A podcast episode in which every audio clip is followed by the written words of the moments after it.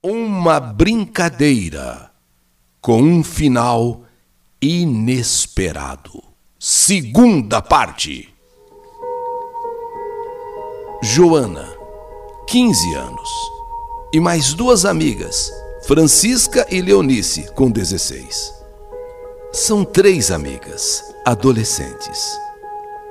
Numa tarde, como de costume, elas param para ouvir as conversas que aquelas mães, donas de casa, né, que todas as tardes se reúnem na porta, assim, cada um puxa sua cadeira, ficam conversando, ficam fofocando.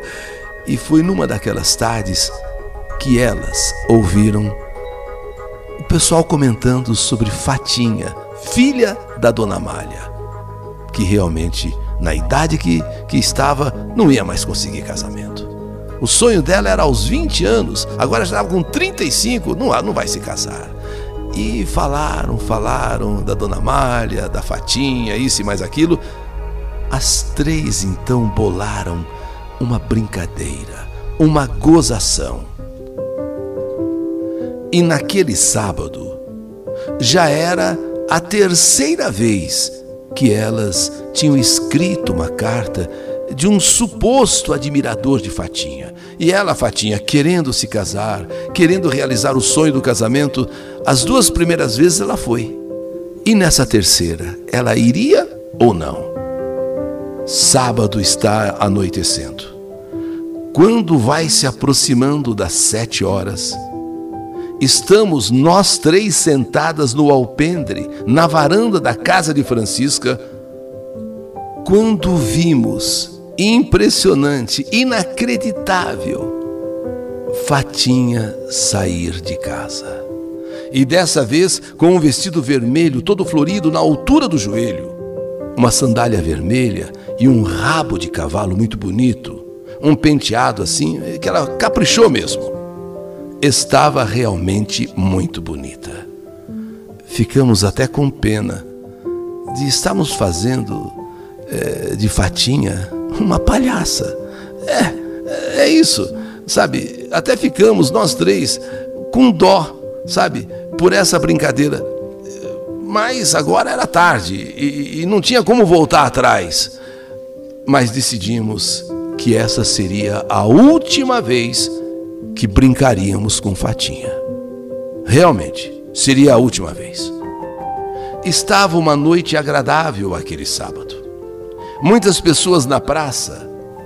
E Fatinha foi chegando, como sempre, inibida, se aproximando do tal banco ao lado do coreto, passou ali por aquele botequim, por aquele bar, eh, se sentou, sorveteiro de um lado, pipoqueiro de outro, e nós três chegamos logo em seguida e ficamos de longe observando. Agora, até com um pouco de dó, a gente estava assim meio, meio chateada né, com tudo aquilo, mas fazer o quê, né? Dessa vez, nós eh, confessamos, não estávamos felizes né, com a brincadeira. Ver o Fatinha pela terceira vez, esperando por alguém que não chegaria nunca, porque era uma invenção nossa, olha, olhava para ela e dava dó. Fatinha sentada, impaciente, ora olhando para um lado, ora para outro, ora para o relógio e nada do seu admirador chegar. Já passava das sete e meia. Na cabeça dela, o que, que deveria estar passando? Será que eu realmente estou sendo enganada? Será que esse, esse, esse admirador não existe? Mas o que, que é que acontece? Será que alguém que está brincando? Sabemos algo que passava na cabeça de Fatinha. Quando então antes da hora, antes das oito, sete e meia, Fatinha resolve se levantar e ir embora. É nisso que se aproxima dela um rapaz alto, magro, bem vestido, e à distância que nós estávamos, nos pareceu muito bonito. E a cumprimentou, é, falou alguma coisa, deve ter se apresentado, e Fatinha então responde com um sorriso tímido e um minuto depois, ela se senta novamente. E antes que ele dissesse alguma coisa, deu para se perceber que ela perguntou. Sabe aquele movimento de lábios? É você o meu admirador secreto? O que passo a contar agora, nós ficamos sabendo dias depois, pela boca da dona Malha e pela própria Fatinha. Aquele instante em que ele se apresenta e ela pergunta: Você é o meu admirador secreto? Nós três olhamos uma para a outra e ficamos assim incrédulas. Fomos para casa. O restante de tudo aquilo que veio acontecer, nós ficamos sabendo pela dona Amália e pela própria boca de Fatinha. Sim foi isso mesmo que aconteceu. Ela perguntou se ele era o admirador secreto dela. Ele disse que não. Na verdade, respondeu ele, eu nem te conheço. Eu me chamo Otávio, eu costumo ficar naquele barzinho e é a terceira vez que te vejo nesse mesmo lugar, nesse mesmo horário, aos sábados, sempre sozinha, como se esperasse por alguém. Fatinha então baixou a cabeça e, bem tímida, contou das cartas que recebeu e desses encontros que não aconteceram. Foi por isso que, quando você se aproximou de mim, eu perguntei se você era o meu admirador secreto, porque essa é a assinatura das cartas. E nas cartas ele diz que me esperava sempre aqui aos sábados, eh, nesse banco ao lado do coreto. E eu sempre vim aqui, mas não tive nunca a oportunidade de conhecê-lo. Dito isso, se levantou para ir embora. Otávio pergunta se poderia fazer companhia até a sua casa. Ela disse que não e agradeceu. Otávio perguntou seu nome e pediu para vê-la novamente para poder conhecê-la melhor e também contar um pouco da vida dele. Marcaram então de se encontrar no domingo à tarde, naquele mesmo lugar. Se despediram, ele foi para o lugar dele, o bar, da onde ele saiu, onde ele estava, e ela foi para a casa dela. No domingo à tarde, Fatinha saiu no portão com Dona Mária. Estava muito bonita, vestindo uma calça branca, uma camisa rosa, uma sandália combinando com a bolsa, se despediu de Dona Malha e sai rumo à praça da igreja. Dessa vez, nós não fomos atrás. Não era uma brincadeira nossa, dessa vez não. Nesse encontro com Otávio, segundo encontro, Fatinha deixa sua timidez de lado e conta um pouco da sua vida. Otávio pergunta se ela ainda espera por esse admirador secreto das cartas. Fatinha disse que na primeira carta acreditou que realmente ele pudesse existir. Mas depois do segundo encontro, que o seu admirador não apareceu, entendeu que talvez fosse realmente uma brincadeira.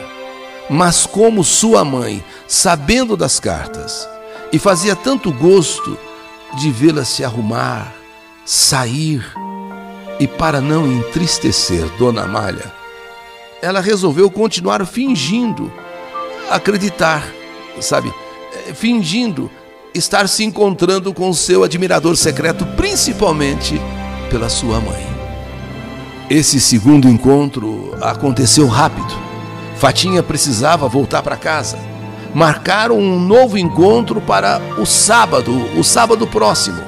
E chegou o sábado, e agora foi a vez de Otávio falar um pouco sobre ele. Fazia quase um ano que estava morando em Itajubá, tinha 38 anos. Foi casado durante dois anos e estava viúvo há quatro, e não teve filhos. Ele era filho único. Seus pais eram fazendeiros na região de Lavras e Otávio estava trabalhando na Universidade de Itajubá e ainda cuidava dos negócios do seu pai. E assim, cada um foi conhecendo o outro. E quando deram por si, já estavam apaixonados e namorando. Não demorou muito, veio o noivado e logo o tão sonhado casamento.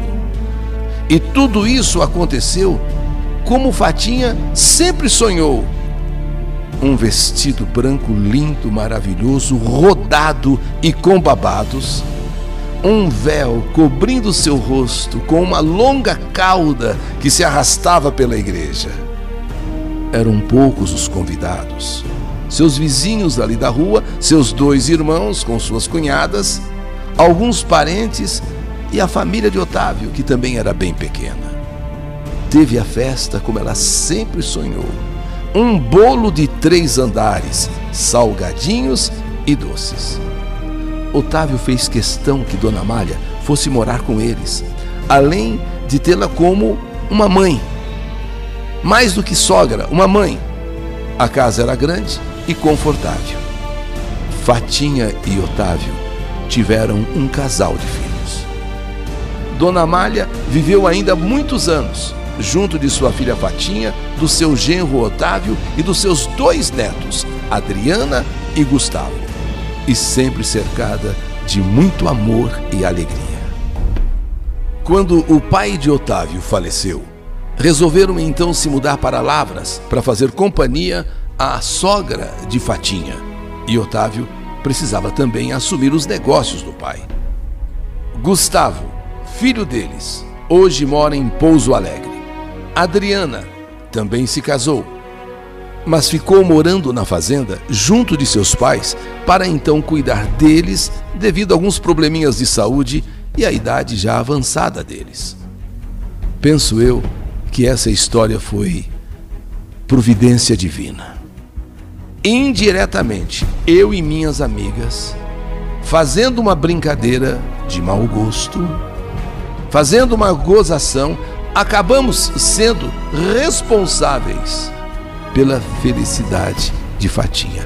Ao mesmo tempo, responsáveis pela tristeza, pelo desapontamento, né, de ir até a praça e não ter ninguém, acabamos sendo também responsáveis pelo encontro do amor através de Otávio.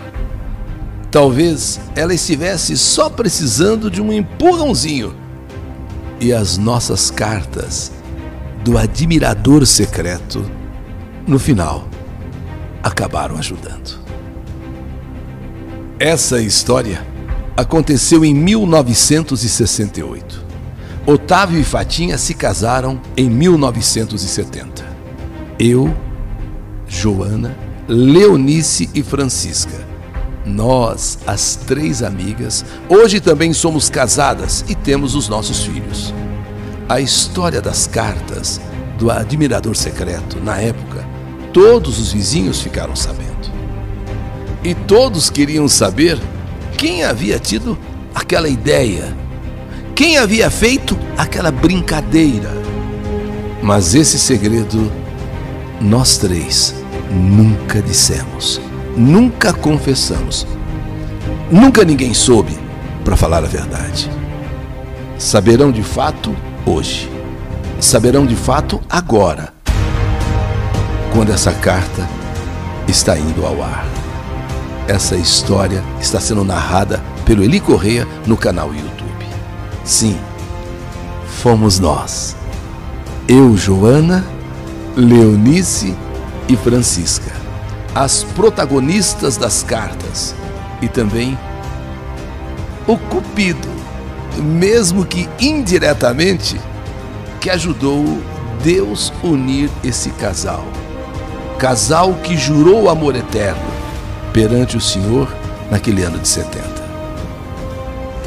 Essa é a minha história. História que a vida ou aquelas cartas de brincadeira escreveram. Que saudade de você!